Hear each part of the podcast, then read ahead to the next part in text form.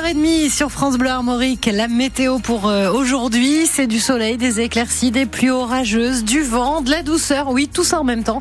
Euh, Rendez-vous après le journal avec Sébastien Decaux de Météo Bretagne. Mais tout de suite le journal, présenté par Julien Prouvoyeur. Les politiques sont aux petits soins avec euh, nos agriculteurs. Dix jours après la colère de ces agriculteurs autour de la région d'afficher son soutien, le président de région, Loïc Chéné-Girard, s'est rendu chez un exploitant de Milizac près de Brest.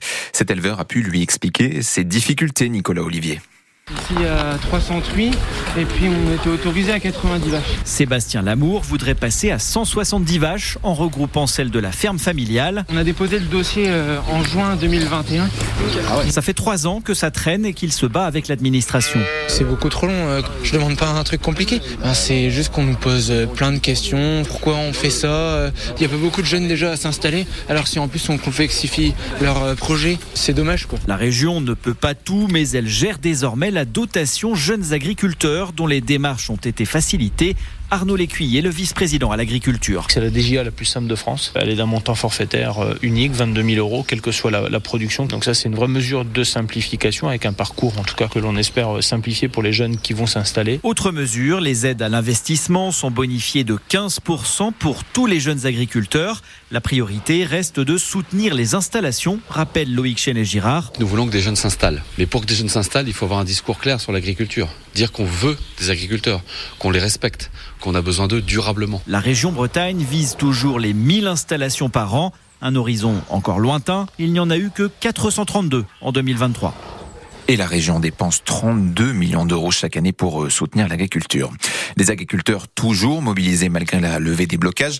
Ils ciblent maintenant les industriels et les grandes surfaces. Hier à Menrock, près de Fougères, en Ille-et-Vilaine, plus de 200 producteurs laitiers ont manifesté devant une usine du groupe Savencia. Mobilisation autour du prix de vente du lait. Savencia veut négocier avec chaque agriculteur et non plus en groupe, ce qui mettrait euh, Savencia en position de force. C'est à lire sur francebleu.fr. Après un mois d'attente et de suspense, le gouvernement est enfin complet. Gabriel Attal a dévoilé une liste de 20 nouveaux noms, 20 ministres délégués et secrétaires d'État qui complètent son équipe. Parmi eux, des visages bien connus à l'Élysée, comme Nicole Belloubet. Elle remplace Amélie, Amélie Oudéa Castera à l'éducation nationale, qui reste ministre des Sports et des JO. Autre nouvelle tête dans ce gouvernement, Guillaume Casbarian, député Renaissance à l'origine de la loi anti-squat.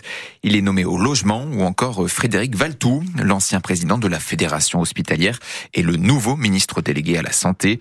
En revanche, Hervé Berville reste secrétaire d'État à la mer. Il obtient en plus le portefeuille de la biodiversité. Il est arrêté ivre au volant deux fois dans la même journée. Samedi dernier, les gendarmes des Côtes d'Armor ont d'abord contrôlé le matin un automobiliste près de Quintin. Il est donc ivre, son permis lui est retiré.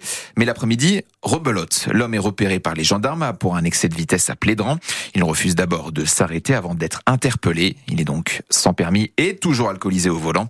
Il a été condamné à un an de prison ferme. C'est un projet de plus en plus plébiscité par les jeunes. Le service civique. 3000 jeunes bretons suivent en ce moment un service civique dans une association ou une institution publique. La présidente du, du service civique, Nadia Belaoui, était à Rennes il y a quelques jours. Elle a rencontré des jeunes engagés, un engagement au service de nos concitoyens.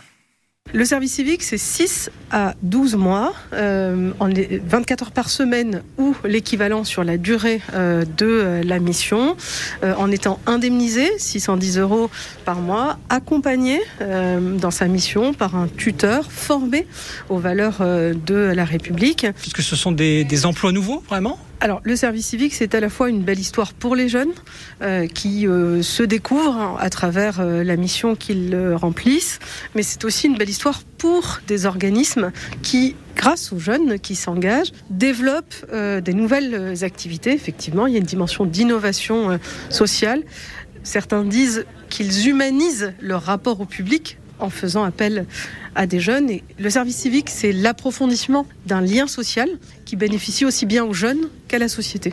Nadia Belaoui, la présidente du service civique au micro de Loïc Guélec. Et pour faire un service civique, il faut être âgé de 16 à 25 ans. Deux affiches euh, surprises en quart de finale de la Coupe de France. Surprise puisque deux clubs amateurs se hissent en quart. Euh, Rouen d'abord, club de national, a fait euh, tomber Monaco hier soir. Victoire au tir au but après un match nul un partout. Les Rouennais affronteront Valenciennes en quart. Autre club amateur, le Puy-en-Velay, pensionnaire de National 2. Ils affronteront nos Rouges et Noirs en quart de finale. Donc les matchs se joueront les 27, 28 et 29 février. Et puis Vannes ne doit pas louper le coche ce soir. Les Vannetais affrontent Aurillac à 19h30 pour la 19e journée de Pro D2. Les Vannetais deuxième peuvent retrouver la tête du championnat en cas de victoire après la défaite du leader Aix-en-Provence contre Agen 31 à 7 hier soir.